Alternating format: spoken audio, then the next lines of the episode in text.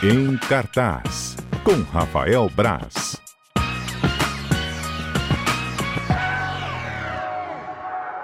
Quatro horas e 45 minutos, Rafael Braz com a gente aqui. Chegou a hora do Em Cartaz. Boa tarde, Braz. Boa tarde, Jonas, Alberto, Murilo, Schaefer e todo mundo que nos ouve. Hoje tem opções variadas, como sempre, por aqui. Tem opções variadas e novidades. São coisas. O... Você fez uma separa. Separei umas coisas pro feriado. A gente, não, jornalista, não tem muito feriado, não. Eu falo, eu falo de feriado para jornalista. É bom porque é o dia que você- pega menos trânsito para trabalhar. isso. Mas isso você não morar em Jardim Camburi. Se você morar em Jardim Camburi, você pega o trânsito que fecha a praia. É uma coisa É isso. Se- Segunda-feira eu tava vindo pro trabalho, eu falei, "Ô, o trânsito tá meio estranho hoje. Aí de repente os cones.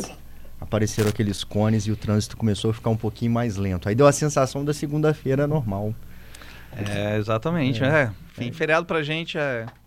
Mas mesmo feriado eu vou trabalhar de casa, eu não preciso vir à Ô, redação. Braz, tem aqui então opção para quem vai trabalhar e vai chegar em casa, vai ter uma horinha para ver, por exemplo, um episódio de uma série. E se quiser maratonar o dia todo. É, as, as- as três que eu separei aí são séries que funcionam para as duas coisas. É, primeiro que eu, eu separei é Amor e Morte, que eu descobri agora que vai se chamar Amor e Morte, porque ah, a HBO é meio complicada. A série que vai ser lançada pela HBO Max amanhã vai estar disponível na HBO Max.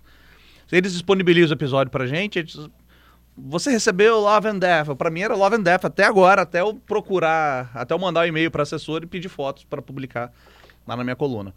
Que eu adorei a série, eu gostei muito. São sete episódios de 55 minutos, uma hora. Só que ela- essa mesma história é, uma, é, uma, é baseada em fatos. Foi contada ano passado em outra série Da mesma forma? forma bem parecida. É a história é, Amor e Morte, é a série, é a história da Candy Montgomery, que é uma americana que nos anos 80, em 1980, cidadã modelo, mãe de família, casada, ativa na comunidade da igreja. Até que um dia ela pegou um machado e deu 41 machadadas numa amiga da Caramba. igreja. E é uma história, tipo, essa história fez muito barulho nos anos 80, obviamente, né? É uma casa- Era daqueles subúrbios americanos, super tranquilos, onde nada acontece. E é do nada isso ou tem uma trama ali, a menina faz alguma Exatamente. A coisa? série mostra essa construção inteira. E depois. eu- a- o que eu gostei do Amor e Morte é que são sete episódios. Ela gasta quatro.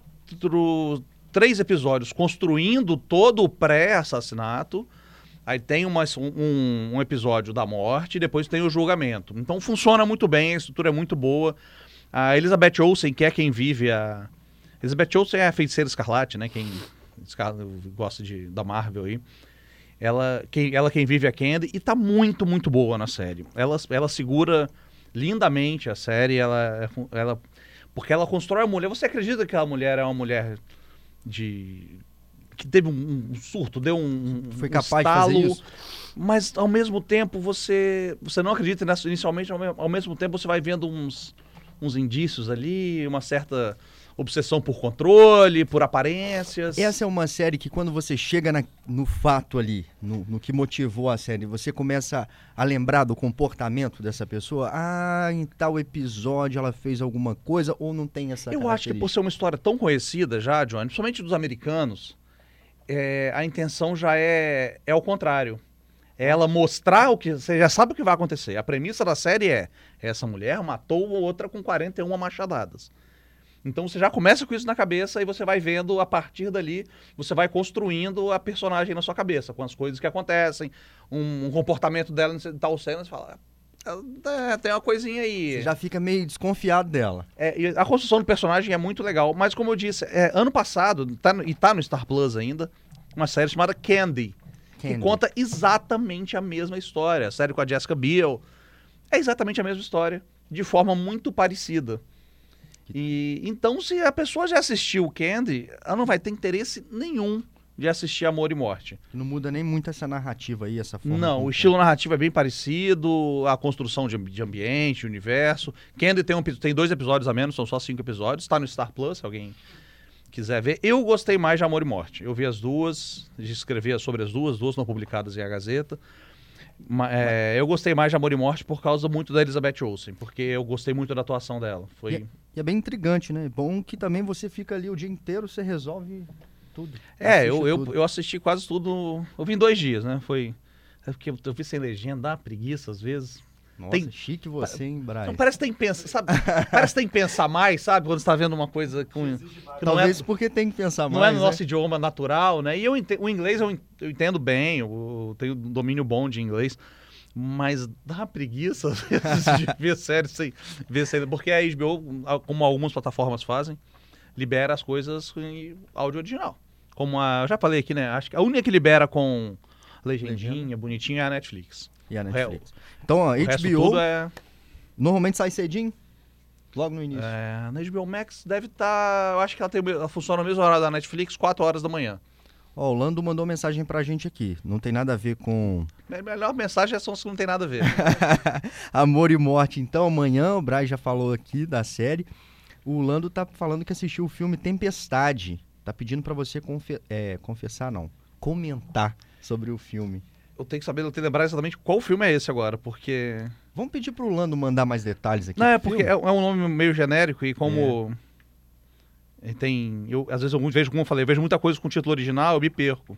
É o Tempestade, o Planeta em Fúria, que ele viu, eu não sei, tem esse filme que é subtítulo, Vamos que está na, na, na HBO Max também.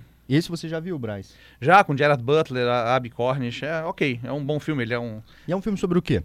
Se for esse filme, né, que, que estamos falando, porque é um filme, como eu falei, é um título meio genérico e a gente pode confundir. É o famoso filme desastre, aquele que sempre começa com o cientista sendo ignorado, aí vem uma tempestade, começa a matar todo mundo, começa a fugir, tem que encontrar a ex-esposa, normalmente a ex-esposa, eu não sei porquê, né, eles têm obsessão por ex-esposa e encontrar com a filha, e é, é fuga. É um bom filme desastre, se for esse filme eu acho ele bem divertido, e eu gosto desse tipo de filme, eu tenho que confessar que eu, que eu, eu tenho uma quedinha por esses filmes desastres, até dos, dos piores mesmo. Dá uma mexida, né? Você viu uma movimentação. É um filme muito. Normalmente é muito É, normalmente são agitados. né? Eu gosto daquele A Falha de San Andreas com The Rock. Eu acho divertido pra caramba, sabe? Não tem nada nada demais, mas eu, eu acho divertido esse tipo de filme. Ó, também mais um aqui que não tem nada a ver, mas que tem a ver, né? Tem a ver com o mundo Adalberto dele. já tá rindo. Esse é o momento que a gente tem um roteiro ali, mas a gente não segue o roteiro, Johnny. É, mas eu acho legal porque, de repente, até uma sugestão de filme aí surge e que não é uma que você Não, eu já vim aqui, já sentei aqui, já com um monte de dica pra dar e não falei nenhuma dica e só falei de falando com ouvintes. Ó, Pablo Dias vai assistir de novo, sabe qual filme? Dos Power Rangers. Diz ele Cara, que com os eu- primeiros personagens, os originais, porque ele tá só a nostalgia. Eu achei, eu vi, saiu, saiu ontem, né? Não, é nem, não sei se chega a ser um filme, é um filme, é um média-metragem. Que a Netflix lançou ontem, em homenagem aos 30 anos dos Power Rangers. Power Rangers é, é, Once Agora e Sempre, eu acho que é esse título em português que ficou. Eu já, era, eu já não sou da geração do Power Rangers, eu acho. Eu sou da geração do Jaspion, do Changeman, até do Flashman ali. Eu já, já, não, já não peguei muito Jiraiya. Então, Power Rangers, que já veio um pouco depois, eu já não peguei tanto. Eu não tenho esse apego, mas eu falei, vou assistir ao filme porque faz parte do meu trabalho. Eu achei terrível. Terrível. Eu achei muito ruim. Mas, Mas- por quê, meu Deus? É um, um porque ele parece um episódio de uma, ele parece um episódio de Power Rangers, passava na televisão de manhã, Aquele que a gente É. via na hora do almoço antes de ir pra escola. esticado. Parece que eles pegaram o episódio, vamos fazer o episódio maior. Não teve uma modernização ali? Dos... Não, mas eles tentaram fazer isso com um filme, né? Um filme de 2016 ou 2017, eles fizeram isso. Tá na Netflix também o filme. Pra tentaram dar uma pegada mais de super-herói, de Marvel, DC, essas coisas pros Power Rangers. A crítica não gostou e eu não achei o filme ruim, mas não funcionou tão bem. Então re- resolveram apostar na nostalgia e voltaram pros Power Rangers. Então são os, esses Power Rangers que estão na Netflix, talvez seja esse que o, o Pablo tá falando. Ah, sim. É, tem os personagens, do, alguns personagens originais, né? Alguns personagens até já morreram, alguns atores né, dos, dos, do- dos Power Rangers. E apresenta uma nova personagem, não vou dar spoiler nenhum ali. E traz Power Rangers de outros universos, outras realidades e tal. Mas é muito engraçado, porque os caras estão. Não foi tipo aquele Homem-Aranha que eles vão trazendo vários Homens-Aranha? É, mais ou menos, mas com mais. Power tipo, Rangers. Feito por nós aqui no estúdio, assim, né? Porque é. é, um, é tipo. São os, os caras estão com 50. O, o, o- David Yates, que é o, o protagonista, o azulzinho, se chama do, do, do, do ator, do a personagem dele, o Ranger Azul. Ele tá com mais de tá com 58, 55, 6, 7 anos. Então, ele não é um. Sabe, Power Rangers é um negócio mais jovem, assim. Então é. A, a, outra, a Power Ranger rosa, tá tipo. É uma mãe de famílias. Aí- E é engraçado, e tem outro cara que, que deu uma encorpada, ficou fortão. Aí ele vira Power Ranger lá, hora de morfar. parece que ele encolhe, porque eu acho que os dublês das roupas, né, do para fazer as cenas de ação ali, é muito é engraçado. Eu acho que vale pela nostalgia. Eu acho que pra- o anão bateu pra mim por causa da nostalgia. Você não viveu os Power Rangers. Eu não tenho essa nostalgia com os Power Rangers. Mas é, é meio engraçado, meio tosco ver a Rita Repulsa ali de volta, aquelas coisas todas. Ah, eu vou assistir esse É, filme. é o padrãozão, do- é um episódio esticado do Power Rangers. Maneiro. Eu não gostei, mas eu, normalmente não é o meu, a minha energia, a minha, minha vibe ver Como os a Power gente diz Rangers. aqui no CBN Cotidiano, né, Braz? Não te apetece. Não me apetece muito os Power Rangers, nunca me apeteceu. Ô, Braz, a gente tem mais duas é, sugestões aqui que você trouxe. Eu nem lembro quais são, Johnny. Ó, A Diplomata. Ah, Diplomata. Tá na Gostei Netflix, da. né? Você estreou hoje na Netflix. Gostei, viu? Fiquei bem, bem surpreso. É, é uma. É uma, não não é bem de espionagem, é mais uma trama política com os jogos de bastidores, umas conspirações. Ali com a história de uma diplomata americana que vai ser embaixadora dos Estados Unidos em Londres após um, um atentado num, num navio britânico e tudo. Funciona. Gostei. Bom. Porque é a Carrie Russell, que é muito. Eu adoro a Carrie Russell aqui do, do- do The Americans, adoro ela. E funciona bem. Eu achei que fosse um negócio mais meio brega, mas eles fazem umas piadas engraçadas com. Super naturais, nada forçado com a, a pompa britânica, né? É até. É, é uma produção americana, então você vê que tem um, Tem uma uma, ironia ali, alfinetadinha. uma é- A embaixadora chega lá, ela quer trabalhar, ela não quer pompa, ela não quer castelo, não quer carruagem. Ela quer botar uma calça jeans, uma camiseta e ir pra campo. Aquele né? estilo americano ali de trabalhar demais. É, tem um toda. pouco disso, assim, mas é, funciona bem. É, o roteiro é muito inteligente, é muito bom o roteiro de, das tramas, das reviravoltas. O primeiro episódio demora um pouquinho pra, pra caminhar. O- o- durante uns 20 minutos eu fiquei, ah, meu, não, não vai me convencer. Depois dá uma virada boa ali, do meio pro fim vai muito bem. Começa morno Então, pra vai. quem gosta de trama política, é, gosta da Carrie Russell, que eu, eu, como eu falei, eu gosto bastante dela. A Diplomata tem uma temporada, estreou hoje. Não sei se vai ter renovação ainda, né? As pessoas não. Depende de como as pessoas assistirem tudo. Mas gostei. Tá na Netflix, A Diplomata estreou hoje. Bacana, ó. O Robert tá dizendo que Ultraman é muito bom. Ultraman é legal. Ultraman é. Ultraman já é antes da minha época, mas eu vi também. Mas só pra falar em renovação, fugir do roteiro totalmente, que sempre perguntam pra gente, né? Uma advogada extraordinária, Braz, vai ser renovado? E a notícia é que existe essa possibilidade. Eu sempre É falei mesmo? que não seria, porque é uma produção da TV coreana com distribuição global da Netflix e foi feita pra ser uma minissérie.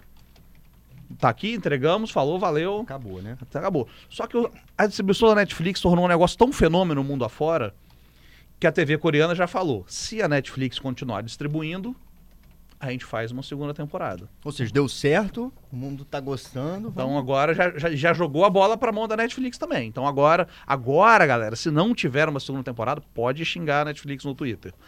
E. Mas a Netflix não vai abrir mão, né? A gente tá vendo aí outras plataformas de streaming. Não, ainda mais, ainda mais uma produção que não deve ser cara pra ela, porque não é a produção dela, né? Então é, é, todo mundo sai ganhando nessa, não vai O- ser não. O Brasil E foi um não- grande sucesso mesmo. Então só porque a galera me pergunta muito. De uma- Todo, todo, toda semana alguém pergunta se o advogado extraordinário, série coreana. Então agora a- uma segunda uma segunda temporada é bem possível. Só pra gente não, não perder o nosso tempo aqui, o Homem da Flórida não pode deixar de ser dito. Eu adorei o Homem da Flórida também. É uma série que estreou semana passada na Netflix. É, o Homem da Flórida é uma coisa curiosa, porque é, é um, é um personagem da cultura pop americana. O Homem da Flórida. É tipo o Moreno Misterioso. Ele é o cara da Flórida ali. É, é porque toda notícia é tipo: Homem da Flórida é, é mordido do- por jacaré em áreas íntimas. Homem da Flórida cai de 27 andares e sai andando. E, Tudo e- acontece E é sempre o The Florida Man, o Homem da Flórida. Então a série pega essa brincadeira de Homem da Flórida e cria situações totalmente absurdas. E funciona muito legal. São oito episódios a temporada, pode não sei se tem, vai ter outra também ainda. E tem, tem intriga policial, tem máfia, tem bandido, tem amor, tem homens da Flórida. Nossa, e, e é cada hora um Homem da Flórida fazendo uma coisa e vai mudando. Tem um arco principal, que é o cara indo buscar um, um tesouro lá no- na Flórida. Mas todo episódio tem um homem da Flórida. E acontece alguma coisa Acontece ali. alguma coisa estranha que acaba se envolvendo na, na trama principal. Muito divertido. E, e leve, assim, bom de ver. Leve, mas é, é meio violento também, porque tem umas coisas de máfia, então tem umas, umas violências. Mas é leve, uma série não é, não é pesada, não. É divertida, é bem escrita, as atuações são boas. É, achei muito, muito interessante. Ô, Braz, antes da gente terminar, só pra É uma dúvida que eu tenho, eu não, não entendo de cinema, você entende, e aí você vai explicar pra gente. As séries coreanas, enfim, da Ásia, a gente vê muita produção agora. Elas seguem uma cópia, aquele modelo americano, ou não? Está sendo uma, uma nova linguagem, uma nova narrativa que a gente está começando a consumir mais? As, as séries, exemplo, é, engraçado. As séries chinesas, por exemplo, elas, elas seguem um padrão de novela. Muito novela. As japonesas também, mas já tem uma indústria mais autoral. Tanto que os doramas são um baita sucesso, porque tem uma linguagem de novela, um romance. Tem uma, uma particularidade que é a cultura mesmo, né? Não pode. As pessoas não se beijam quase, não tem cenas quentes, não tem nada do tipo. E, mas a coreana já é uma indústria mais autoral, de fortíssima. A indústria coreana é gigante hoje em dia. Eu sou, eu acho. E de tudo, né? Mesmo que você. Ah, você não, ah, não, não gosto de K-pop. Não importa se você gosta ou não. K-pop é uma, uma das forças da indústria musical. Não dá pra negar. E desde os anos 2000, final dos anos 90, os anos 2000, a- a- eles começaram a exportar séries e filmes também e tem feito isso muito bem. Vamos Tanto que o Parasita ganhou o Oscar há dois anos atrás. Vamos falar mais sobre isso. Sempre. Eu falo de vez em quando eu trago pra cá, mas qualquer dia é só marcar que a gente vem. Massa. Muito obrigado, Rafael Braz. Valeu.